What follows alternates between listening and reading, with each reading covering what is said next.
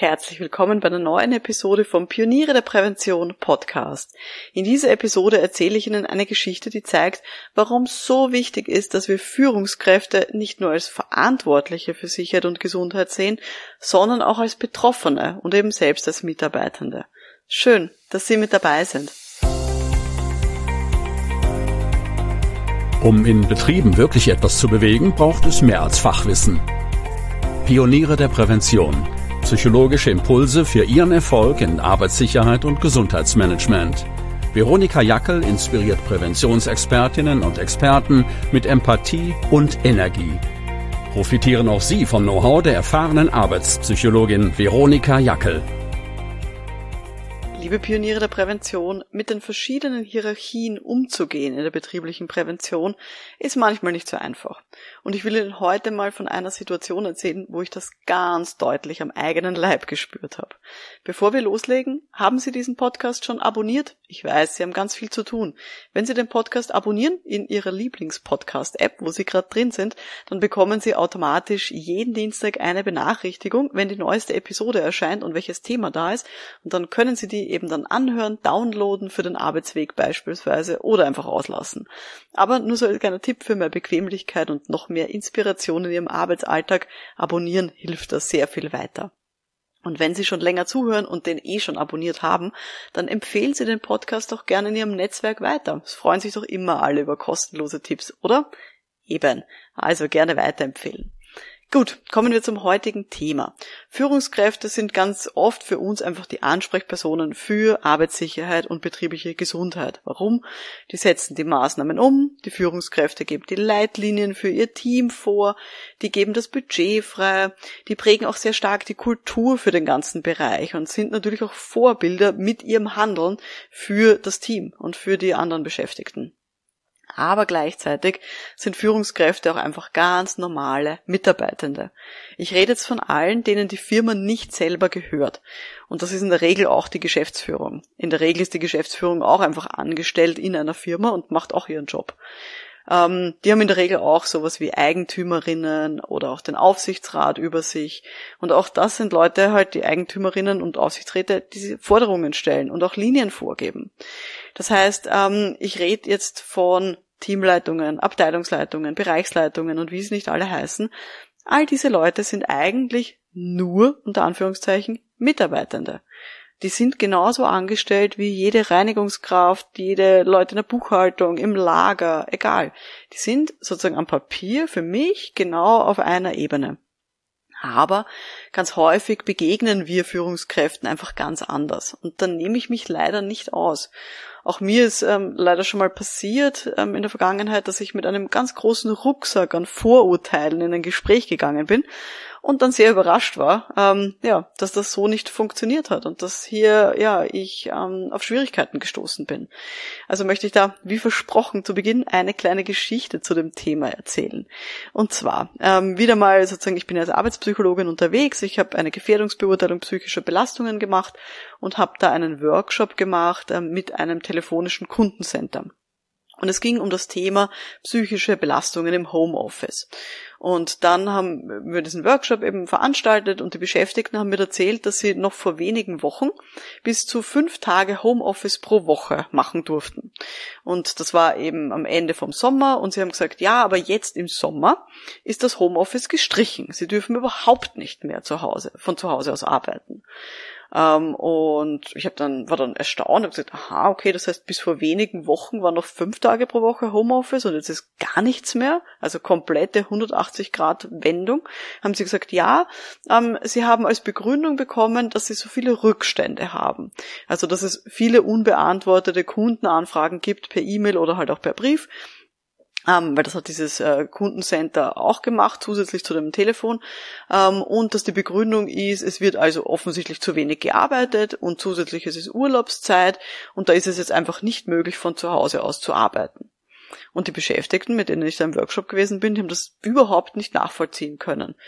Und ich habe das auch seltsam gefunden. Ich habe mir gedacht, aha, okay, jetzt bis vor ein paar Wochen war noch sozusagen de facto Vollzeit Homeoffice möglich und plötzlich, nur wenn Urlaubszeit ist, soll das nicht mehr gehen und okay, offensichtlich ist ein bisschen ein Problem mit der Leistung aus Sicht der Führungskräfte da, aber jedenfalls, ähm, ich wollte dann bei der Nachbesprechung mit den Führungskräften die war dann eine Woche äh, nach dem Workshop angesetzt, wollte ich herausfinden, was denn da wirklich dahinter steckt. Und ich habe so innerlich das Gefühl gehabt, äh, das werden wahrscheinlich so Führungskräfte sein, die so einen Kontrollzwang haben und die keine positive Meinung vom Homeoffice haben und die deswegen jetzt einfach ähm, diese Urlaubszeit und diese, ja, diese Rückstände, die da waren, einfach die, denen gut gelegen kamen, wo sie dann gesagt haben, okay, dann können wir jetzt das Homeoffice sozusagen abdrehen.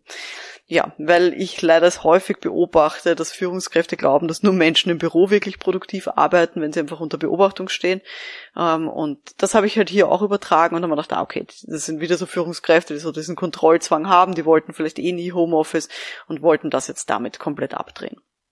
Gut, also, das war der Workshop und es war, wie gesagt, eine Woche später war schon die Nachbesprechung dann angesetzt. Die war in Hybrid angesetzt. Das heißt, es war geplant, ähm, dass die zwei Führungskräfte im Büro, im Besprechungsraum sitzen und ich werde virtuell dazugeschalten. Und ich komme also in diesen virtuellen Besprechungsraum und sehe eben ähm, diese Kamera in den leeren Besprechungsraum und gleichzeitig sehe ich ähm, einen zweiten, eine, also eigentlich eine dritte Kamera, den einen Chef zu Hause sitzen im Homeoffice. Ganz klar, also es war erkennbar, der ist jetzt gerade in seiner Privatwohnung. Und ich denk mir so bei mir, und jetzt bin ich wirklich ehrlich, ich denk mir, so ein Trottel. Da macht er genau das, was seine Mitarbeiterinnen jetzt nicht dürfen. Der nimmt sich dieses Recht heraus, nur weil er Führungskraft ist, dass er jetzt im Homeoffice arbeiten darf. Und seine Mitarbeiterinnen und Mitarbeiter jammern darüber, dass sie in das Homeoffice gestrichen wurde. Okay, das war so ein bisschen meine schnellen Gedanken, die halt da sehr schnell irgendwie rauskommen. Also ich sage das jetzt nur mal unter uns.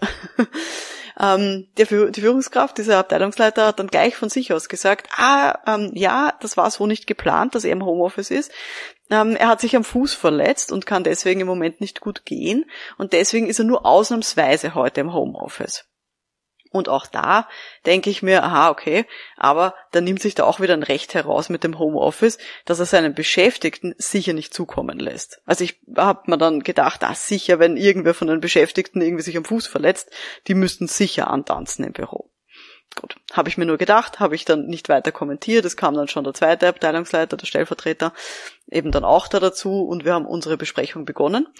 Und ich habe dann eben erzählt, unter anderem eben, dass die Beschäftigten diese Homeoffice-Sperre vom Sommer nicht nachvollziehen können ähm, und dass ich aber gehört habe, dass ab Herbst eine neue Homeoffice-Regelung geplant ist mit drei Tage pro Woche Homeoffice und eben mit ein, zwei Tagen, also einen Tag oder zwei Tage dann jeweils, was halt noch übrig ist, äh, Präsenzarbeit im Büro und äh, dass, dass die Beschäftigten so erzählt hätten, dass das ein bisschen so das Gerücht ist, was da ist. Und ich habe gefragt, wie da eben so der Stand der Dinge ist ähm, und was ich dann auch notieren darf für den Maßnahmenkatalog. Und es hat sich dann wirklich herausgestellt, äh, dass diese direkte Führungskraft, dieser Abteilungsleiter, für diese Homeoffice-Regelung überhaupt nicht verantwortlich ist, sondern dass die Homeoffice-Regelung von der Generaldirektion stammt, also die mindestens zwei Ebenen sozusagen darüber war in dieser Organisation. Und dass sich dieser Abteilungsleiter total geärgert hat, auch über die kommende Homeoffice-Regelung. Warum? Nicht, weil er gegen Homeoffice ist, sondern weil Führungskräfte davon ausgenommen sind weil als Führungskraft muss er vier Tage pro Woche im Büro sein und darf maximal vier Tage pro Woche im Mo, also vier Tage pro Monat im Homeoffice arbeiten. Also einmal pro Woche, maximal im Homeoffice. Und die Generaldirektion hat das so begründet, ähm, bei den Mitarbeiterinnen, die sollen einfach regelmäßig ins Büro kommen, also zwei Tage pro Woche im Idealfall, damit die soziale Komponente nicht verloren geht und die Führungskräfte dürfen maximal einen Tag pro Woche im Homeoffice sein, weil die ja immer als Ansprechpartnerinnen fungieren sollen. Das sagt eben die Generaldirektion. Und dieser Abteilungsleiter hat sehr gejammert und hat gesagt, er kann das überhaupt nicht nachvollziehen, weil er hat in Summe noch zwei Stellvertreterinnen und sie sind eigentlich zu dritt in der Abteilungsleitung und sie können sich doch eh immer gut aufteilen, sodass immer eine Person als Ansprechperson im Büro ist von der Abteilungsleitung. Also er hat sich total geärgert Und eben durch meine Nachfrage habe ich dann rausgefunden, dass er es eigentlich noch schlechter hat als seine Beschäftigten. Die Beschäftigten haben zwar gejammert, dass sie jetzt im Sommer kein Homeoffice bekommen, aber die bekommen dann eben nach dem Sommer ab Herbst dann äh, wieder die Möglichkeit ins Homeoffice zu gehen mit drei Tage Homeoffice und einen Tag äh, Präsenzarbeit. Und der, der Abteilungsleiter, der darf eben maximal einen Tag Homeoffice pro Woche machen. Und ich habe dann äh, gelacht und habe gesagt, okay, das heißt, wenn man Mitarbeiter, Mitarbeiterin ist und man wird Führungskraft, verliert man eigentlich zwei Homeoffice-Tage pro Woche. Hat er mir dann bestätigt. Er hat dann auch sehr gelacht ähm, über diese Schlussfolgerung, die ich daraus gezogen habe. Warum ist das jetzt interessant, diese Geschichte, die ich Ihnen da erzählt habe? Ähm, vielleicht ist Ihnen auch schon mal einfach so gegangen, Sie sind mit Annahmen, mit Vorurteilen, vielleicht auch unbewusst reingegangen in ein Gespräch mit einer Führungskraft. Und dann im Gespräch haben sich diese Vorurteile überhaupt nicht bestätigt, sondern Sie sind vielleicht komplett positiv überrascht worden. Ja, im Endeffekt, Führungskräfte sind einfach auch nur Beschäftigte und auch alle Führungskräfte haben ihre eigenen psychischen Arbeitsbedingungen. Und auch wenn ich jetzt zum Beispiel als Arbeitspsychologin äh, mich in erster Linie natürlich sehr viel mit den Beschäftigten, äh, mit den Mitarbeiterinnen beschäftige, so, mit den Beschäftigten beschäftigte, beschäftige, dann sind es auch die ganzen Führungskräfte, die ihre psychischen Arbeitsbedingungen selber mitbringen und die natürlich auch im Hinterkopf haben. Und deswegen habe ich auch gelernt über die Jahre, wenn immer es mir organisatorisch möglich ist, versuche ich bei so einer Gefährdungsbeurteilung psychischer Belastungen immer zuerst eine Gruppe zu machen mit den Führungskräften, damit ich deren psychische Belastungen eben auch kennenlerne, dass ich die evaluiere, dass ich weiß, was in den Köpfen der Führungskräfte vor sich geht und mit welchen Stressfaktoren die gerade so beschäftigt sind weil nur so kann ich einen viel ganzheitlicheren Blick bekommen auf ein Team oder auf eine ganze Abteilung. Also das finde ich ist extrem wichtig, dass wir immer diesen Blick auch behalten. Jede Führungskraft ist auch einfach nur ein Mitarbeiter, eine Mitarbeiterin und hat selber einfach mit Dingen zu kämpfen und zu tun. Vielleicht an der Stelle ganz kurz. Ähm, in der Online-Akademie für Pioniere der Prävention gibt's ab Februar einen neuen Kurs zum Thema Gruppendynamik und soziale Prozesse. Und da zeige ich die wichtigsten sozialpsychologischen Phänomene, ähm, damit man einfach noch besser gerüstet ist in der Beratung, weil einem das regelmäßig unterkommt, solche sozialpsychologischen Phänomene. Ja, und in Gruppen ist das einfach wichtig zu wissen, wie ich finde. Wenn Sie das interessiert und Sie noch kein Mitglied sind, dann schauen Sie mal auf pioniere der Prävention.com akademie Wie gesagt, ab Februar dann einen neuen Kurs da drinnen zum Thema Gruppendynamik und soziale Prozesse. Gut, was ist für mich jetzt die Kern, das Kernlearning aus dieser Geschichte? Äh, das Wichtigste, was ich mir mitnehme. Ähm, Führungskräfte muss man einfach auch als Betroffene wahrnehmen. Ähm, das sind einfach Beschäftigte mit ihren eigenen Stressfaktoren, die haben eigene Bedürfnisse, eigene Wünsche und die werden ihnen sehr, sehr dankbar sein, diese Führungskräfte, wenn wir die auch ähm, so sehen und dann eben auch so wahrnehmen.